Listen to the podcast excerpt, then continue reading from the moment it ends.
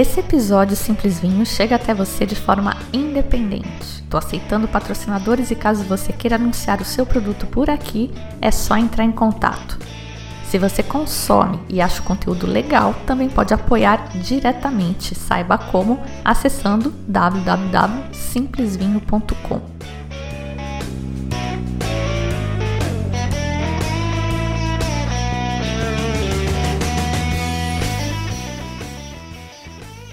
Olá, bem-vindos ao Simples Vinho, onde a gente desfruta toda a complexidade do vinho de forma simples, quase um bate-papo. E eu já começo o programa de hoje me desculpando por repetir um dos meus jargões preferidos dos últimos tempos. Já reparou que tudo que é bom fermenta? Cerveja, pão, café, chocolate, tabaco, chá, queijo e vinho, claro. O programa de hoje é um mergulho nesse processo de transformação da matéria que nos faz tão felizes. É meio nerd, mas é curtinho e recheado de curiosidades.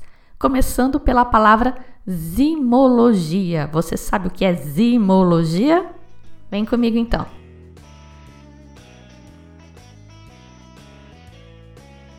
A fermentação está na moda. Atire a primeira pedra quem não brincou de pão de fermentação natural nesta quarentena ou qualquer outro tipo de pão. A fermentação natural é meio uma febre nos vinhos também, mas esse modismo é meio estranho se a gente pensar que a humanidade vem fermentando coisas naturalmente, meio que desde que o mundo é mundo. E essa, aliás, é uma das minhas teorias malucas preferidas, a de que o vinho foi inventado por uma mulher. Já notou que ninguém sabe dizer quem inventou o vinho de fato? Isso provavelmente acontece porque quando a gente desenvolveu a escrita para registrar as coisas da vida, o vinho já estava no nosso dia a dia. E para mim foi uma das nossas ancestrais, talvez nem tenha sido da espécie Homo sapiens, talvez tenha sido a Lucy, a Neanderthal, mas muito provavelmente foi uma fêmea porque nessas sociedades das cavernas as fêmeas eram as responsáveis pela coleta de frutos, enquanto os machos caçavam, contavam piadas e jogavam bola. Não muito diferente do que acontece atualmente, mas pois bem. Minha teoria é que a Lucy pegou umas uvas por aí, botou na bolsa de coleta e esqueceu lá, e essas uvas fermentaram. E aí, quando a galera das cavernas viu que o suquinho fermentado dava um barato legal, rolou a primeira festinha de arromba do Neolítico. Teorias malucas à parte, fato é que a humanidade vem fermentando os alimentos há milênios. O mais antigo alimento fermentado por humanos de que se tem registro é um fermentado de leite e foi há 10 mil anos antes de Cristo. São 30 mil anos de fermentação, meu amigo. Foi um fermentado de leite também que chamou a atenção do microbiologista russo Eli Metchnikov, que passou a pessoalmente ingerir um iogurte que ele identificou na dieta dos búlgaros e que, acreditava ele, prolongava a vida por alterar a composição da flora intestinal. E essa é uma das pedras fundamentais da probiótica em moda até hoje. E não só a probiótica está em moda até hoje, mas muito da nossa dieta atual inclui produtos, muitos produtos fermentados. E a razão para isso é bem simples. Essas coisas fermentadas ficam mais aromáticas, mais saborosas, eventualmente ficam mais alcoólicas e dão esse baratinho que a gente curte. Além disso, o efeito da fermentação também pode ser muito prático. Além do álcool, Outros subprodutos da fermentação podem ser o ácido lático e o ácido acético, que atuam como preservantes dos alimentos. Pensa na importância disso na época em que o povo não tinha freezer e tinha que conservar os alimentos durante os invernos, as épocas das vacas magras. Todas essas carnes salgadas e defumadas também passaram por processos de fermentação. Nossos antepassados, portanto, eram tremendos fermentadores. Esse é um know-how que foi transmitido através das gerações, mas ninguém tinha ideia de como a coisa funcionava. A palavra fermentação, fermentar, vem do latim fervere, que significa ferver, e acredita-se que tenha sido cunhada no final do século XIV por alquimistas. Alquimistas, aqueles cientistas super esclarecidos que queriam transformar tudo em ouro.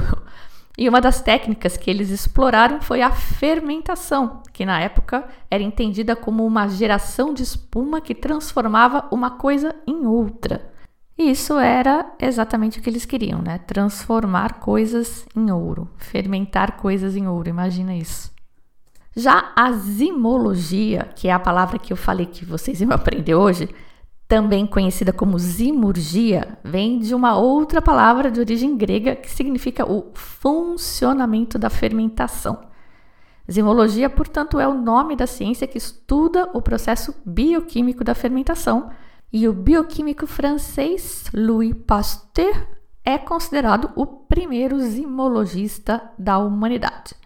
Após a sua pesquisa, Pasteur concluiu: Sou da opinião de que a fermentação alcoólica nunca ocorre sem organização, desenvolvimento e multiplicação simultânea de células. Se me perguntarem em que consiste o ato químico pelo qual o açúcar é decomposto, eu ignoro completamente a resposta. Ou seja, ele intuiu corretamente que ocorria a produção e multiplicação de células, mas não fazia a menor ideia do que estava rolando no nível químico ou bioquímico. Isso foi no final do século XIX, em 1877, e estudando a fermentação alcoólica da cerveja. Mas é preciso contar aqui que Pasteur chegou na cerveja bem depois, despertado pelos seus estudos iniciais que se dedicavam ao entendimento dos fenômenos de putrefação. Lembra da putrescina que tem no vinho, que a gente falou no episódio 106? Pois é, pode-se dizer que a fermentação é um apodrecimento controlado dos alimentos, ou não controlado. Mas aí já é um apodrecimento espontâneo, só que como eu curto fermentação espontânea, eu prefiro não pensar dessa forma. Os alquimistas, aliás, acreditavam que a fermentação trazia uma purificação às coisas fermentadas. Basil Valentine escreveu que, quando o fermento foi adicionado ao mosto, aspas, uma inflamação interna é comunicada ao líquido que cresce. Assim ocorre a segregação e separação do material feculento do límpido. Fecha aspas. Mas chega de obscurantismo. A gente já tem que lidar com o obscurantismo suficiente na atualidade, apesar de toda a evolução científica.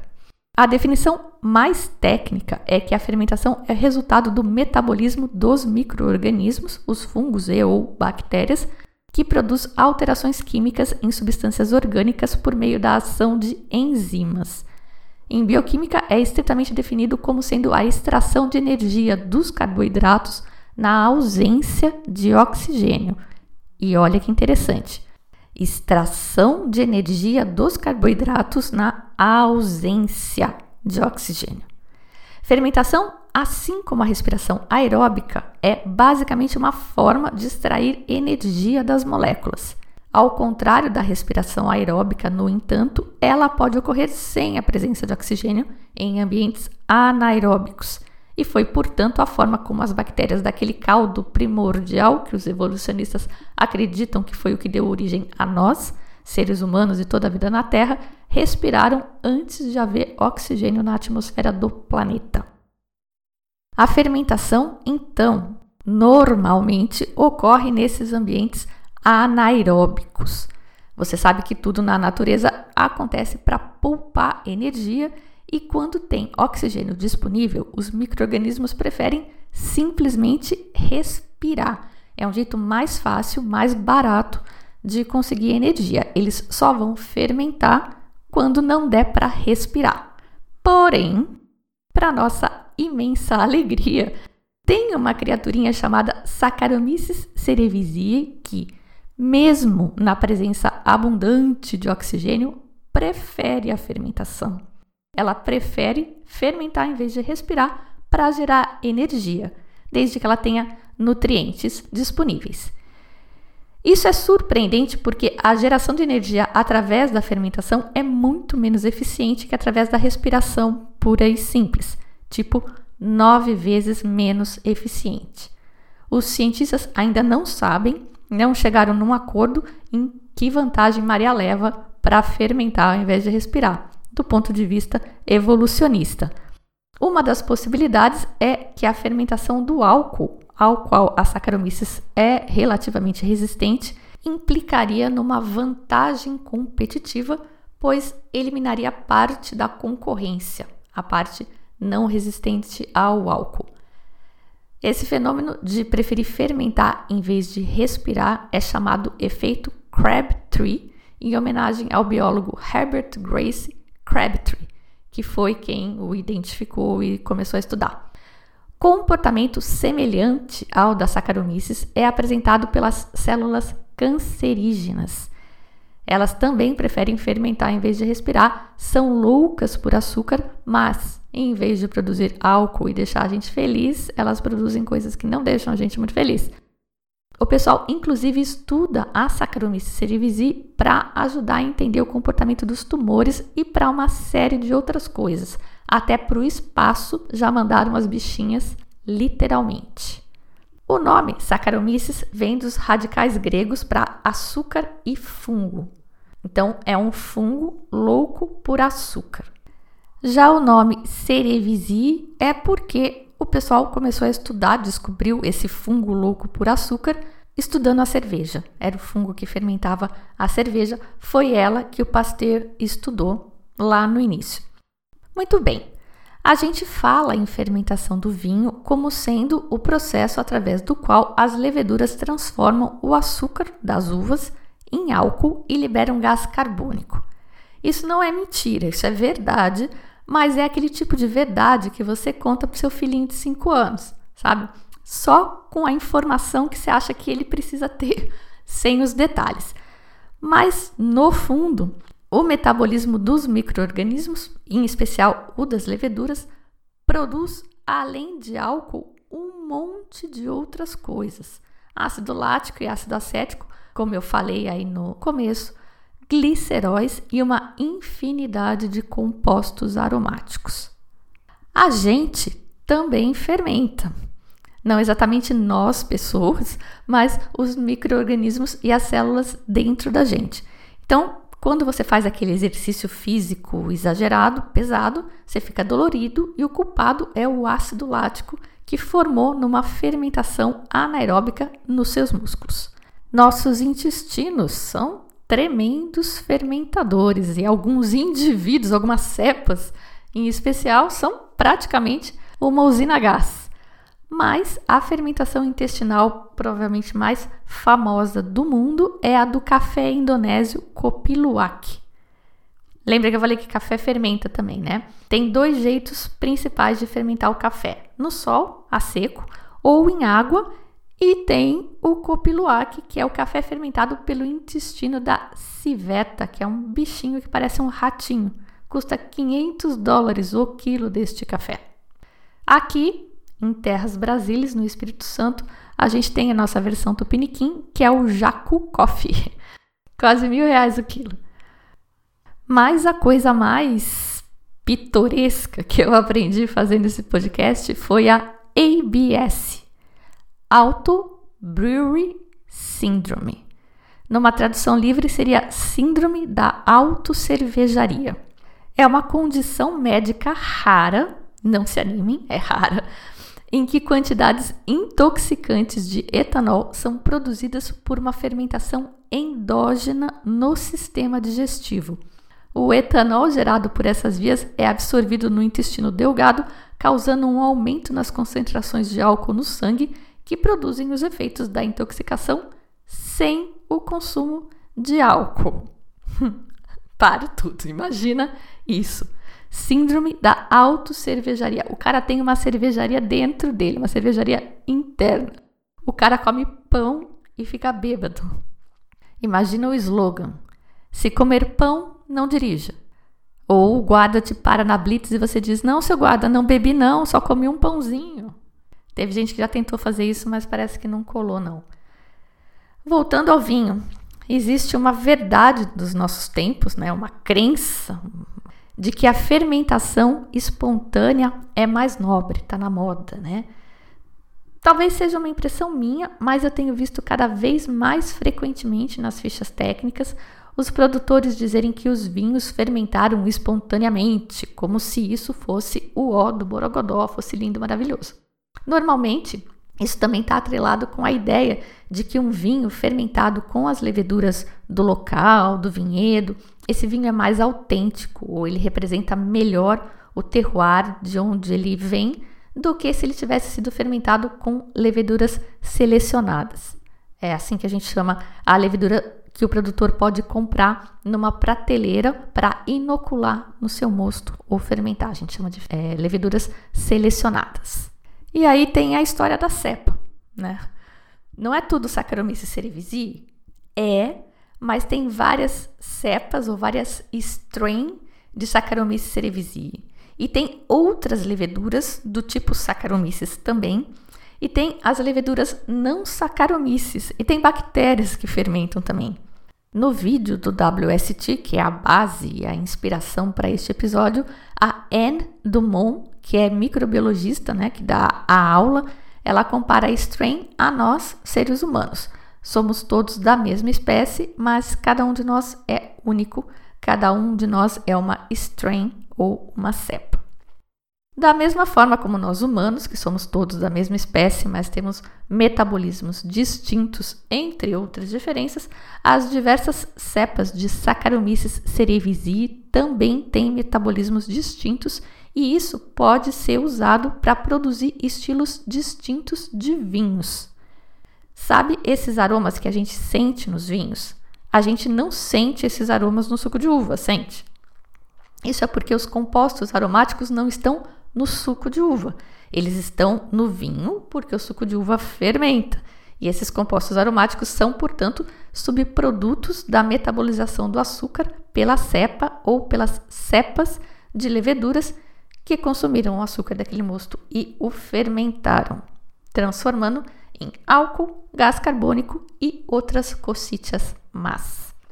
E a questão que sempre aparece é se um vinho fermentado com a levedura selecionada, a levedura comprada em um outro lugar, ele é mais ou menos autêntico do seu terroir.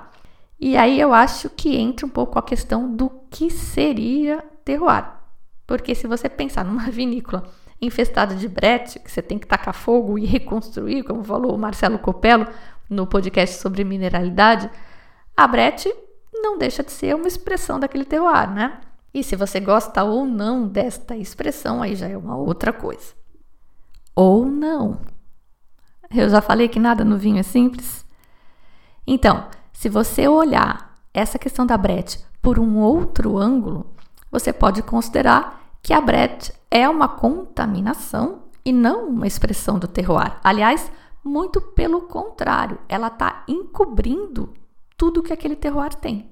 Fica aquele cheiro de cachorro molhado do inferno e você não sente a fruta ou o que for que aquele terroir poderia te expressar. E agora? Brett é expressão do terroir ou muito pelo contrário?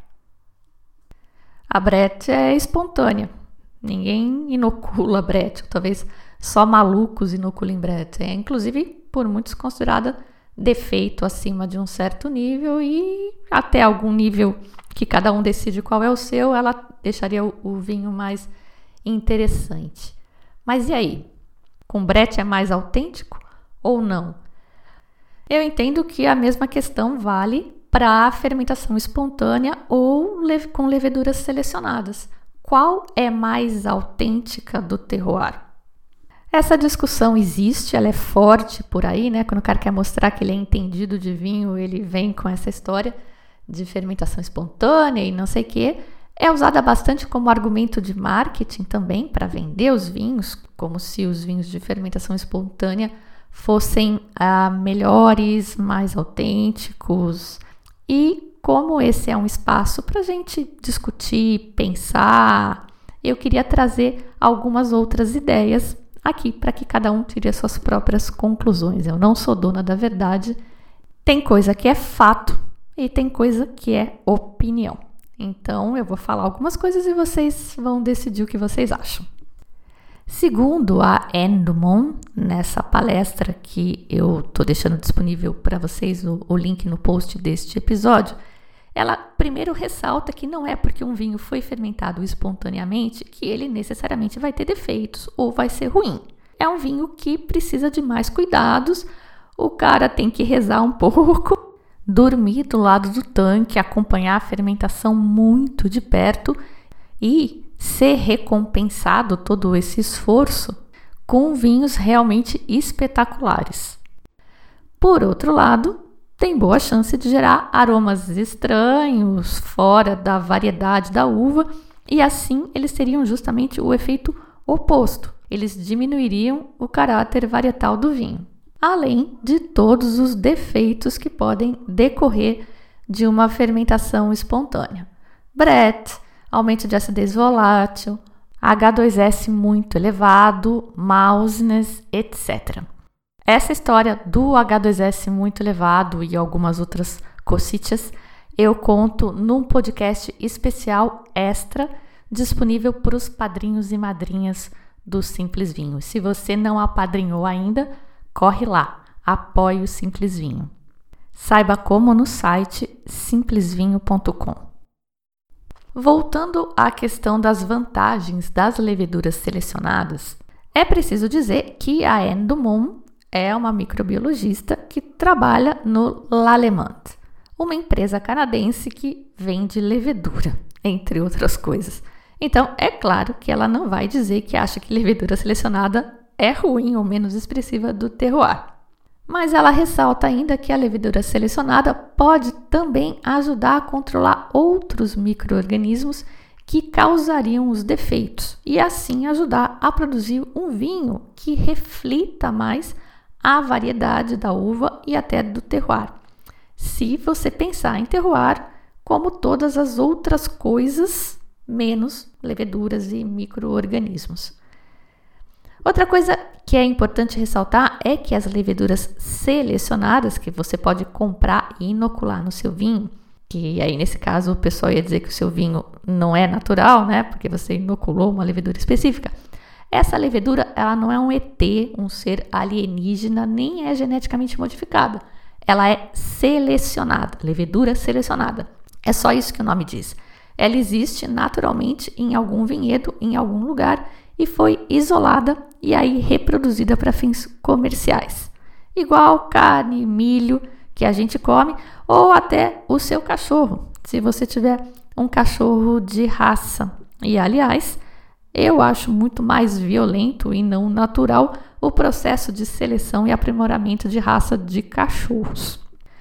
Para as leveduras comerciais, é um processo que leva em torno de 2 a 3 anos, mas pode chegar a 10 anos esse processo de seleção. Pode acontecer também de a levedura selecionada ser selecionada do próprio vinhedo, do próprio local.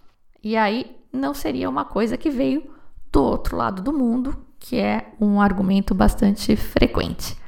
Mas, mesmo que a levedura tivesse vindo do outro lado do mundo, se a gente está falando de vinho brasileiro, por exemplo, a própria videira veio do outro lado do mundo, certo? A vitis vinífera não é nativa daqui das terras tupiniquins. E essa discussão começa a ficar meio uma conversa de louco, né? Por outro lado, é sim verdade que tem cepas de leveduras que podem ser usadas pelos enólogos para alinhar o vinho ao estilo que ele quer produzir, ou até, sejamos francos, né, para dar um retoquezinho, né? Ajudar com pequenas correções. E ele pode escolher uma ou mais cepas, dependendo da especialidade ou da característica desejada, que pode ser, sei lá, resistência ao álcool, se for uma safra que tenha muito açúcar acumulado, capacidade de reprodução, killing factor, que é a habilidade dela se sobrepor aos outros organismos, a compatibilidade com as bactérias, porque também podem ser inoculadas bactérias no início da fermentação, e isso já abre todo um leque de possibilidades para o vinho. Mas o principal argumento que eu vejo criticando leveduras selecionadas é a geração de aromas. Quem nunca ouviu que ah, esse cara compra a levedura X de Chablis para inocular no Chardonnay que ele faz sei lá, em Casablanca, na Vale dos Vinhedos ou onde for. E aí é por causa dessa levedura que esses aromas são gerados no vinho dele.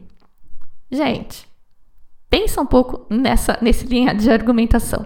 Você compra uma levedura de Chablis, bota no seu Chardonnay meia boca e paf! Você tem um Chablis produzido em Casablanca ou na Serra Gaúcha ou mesmo na sua garagem. Nossa, que bom que seria se fosse assim, né? Esses aromas que as leveduras geram no vinho, elas não geram a partir do nada, ela não cria dela mesma. Você não vai botar uma levedura mágica num Sauvignon Blanc e produzir um vinho Sauvignon Blanc com aroma de ameixa preta. A levedura não faz mágica, ela transforma a matéria-prima. E para ela produzir o aroma da ameixa preta, o mosto precisa ter o precursor aromático da ameixa preta, que por sinal nunca vi no Sauvignon Blanc. E o que determina se esse precursor aromático ou quais precursores aromáticos vão estar presentes é o terroir, além, claro, da variedade da uva. Então, se inocular a mesma levedura X no mosto de parcelas vizinhas, você vai ter vinhos diferentes, cada um representando a sua respectiva parcela ou seu respectivo terroir. Isso foi exatamente o que o pessoal do Catena Institute of Wine fez nesse estudo recentíssimo de 3 de fevereiro de 2021 e que todo mundo comentou por aí, que comprovou cientificamente a existência do terroir. Foi inclusive a contribuição do Fernando Bucema no podcast 100. No estudo, vinhos dos diferentes terroirs foram vinificados de maneira idêntica, usando uma levedura específica inoculada, a Lavin EC 1118, para ser precisa. E a conclusão do estudo foi que justamente o terroir existe e faz diferença no vinho. E aliás, para quem interessar, rolou na semana passada uma apresentação do Catena Institute sobre esse estudo, com vários especialistas participando e comentando, né, gente que participou do estudo. E uma das perguntas foi justamente se um dos, dos pesquisadores lá, não me lembro o nome, se ele achava que a definição de terroir dependia de leveduras. A resposta dele vocês podem conferir no vídeo que está disponível no YouTube e que eu vou deixar um link no post deste episódio. Pretendo deixar o link, estou só esperando a autorização deles para divulgar. E se você quer tomar vinho de fermentação espontânea só porque você gosta, porque você prefere, meu, ok, eu também gosto. Vinho é para a gente curtir, para ser feliz, não é para a gente brigar. O programa de hoje era para ser um tributo a Saccharomyces, especialmente a Saccharomyces cerevisiae, essa linda que fermenta quase tudo que eu gosto. É importante dizer também que independente de quem inicia a fermentação, se ela é espontânea ou não, ela normalmente é terminada, finalizada pela Saccharomyces cerevisiae e ela não mora no vinhedo, ela mora na bodega, porque ela gosta e ela precisa de açúcar e no vinhedo não tem mosto, não tem açúcar, só tem uva e ela não tem a capacidade de perfurar a pele da uva para chegar no açúcar que ela precisa. Isso já tinha sido comentado aqui no podcast, no episódio com o Eduardo Zenker. Ele me falou isso quando eu visitei e eu tenho quase certeza que eu não cortei na edição e que isso ficou no podcast final. O Zenker, se vocês se lembram, é um natureba super querido, super real, assim, de verdade.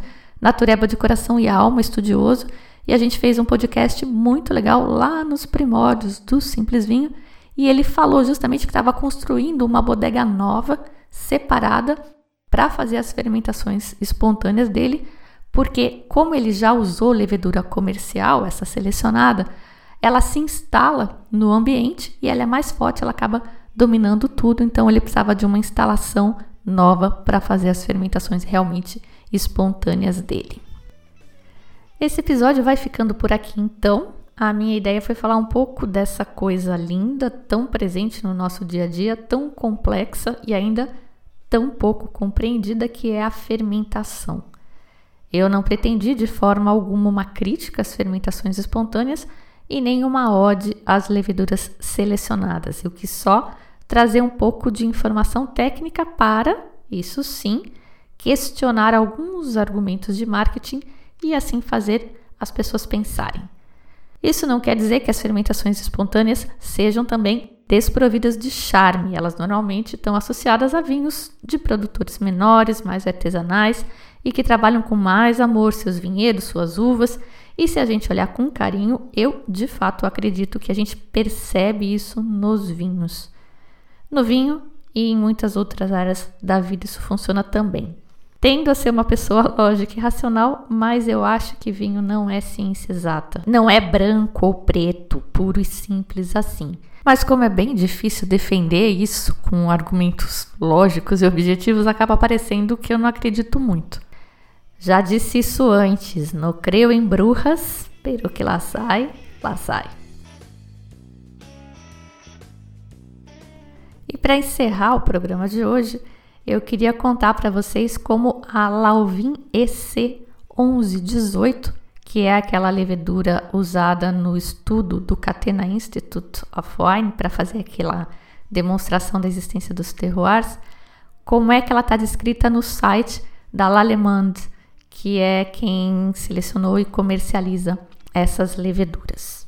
Selecionada na região de Champagne pelo Instituto Enológico de Champagne, a Lauvin EC 1118 é conhecida por sua cinética de fermentação robusta e confiável.